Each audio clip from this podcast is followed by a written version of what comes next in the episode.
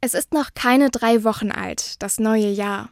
Es fühlt sich noch ganz frisch und unverbraucht an. Und ich spüre in mir einen Tatendrang, den ich noch vor drei Wochen nicht für möglich gehalten hätte. Ich finde das erstaunlich, denn schließlich hat sich außer der Jahreszahl nicht wirklich etwas verändert.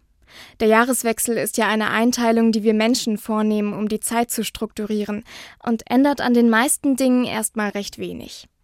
Die Krisen auf der ganzen Welt sind mit ins neue Jahr gerutscht. Die Bäume vor meinem Fenster bleiben kahl und auch meine eigenen Probleme haben sich nicht mit dem Silvesterfeuerwerk in Luft aufgelöst.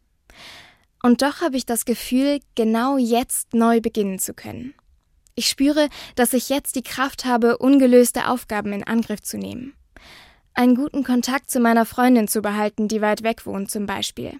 Das habe ich im Stress des letzten Jahres zu oft vernachlässigt. Gleichzeitig fällt es mir auch leichter, gnädig mit mir selbst zu sein, zu akzeptieren, dass ich manches nicht so geschafft habe, wie ich es mir gewünscht hätte.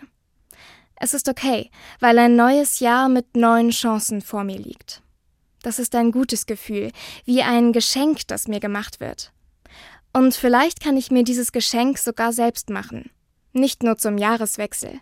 Wenn ich mir zugestehe, dass ich trotz aller Fehler, die ich mache, immer wieder neu anfangen kann.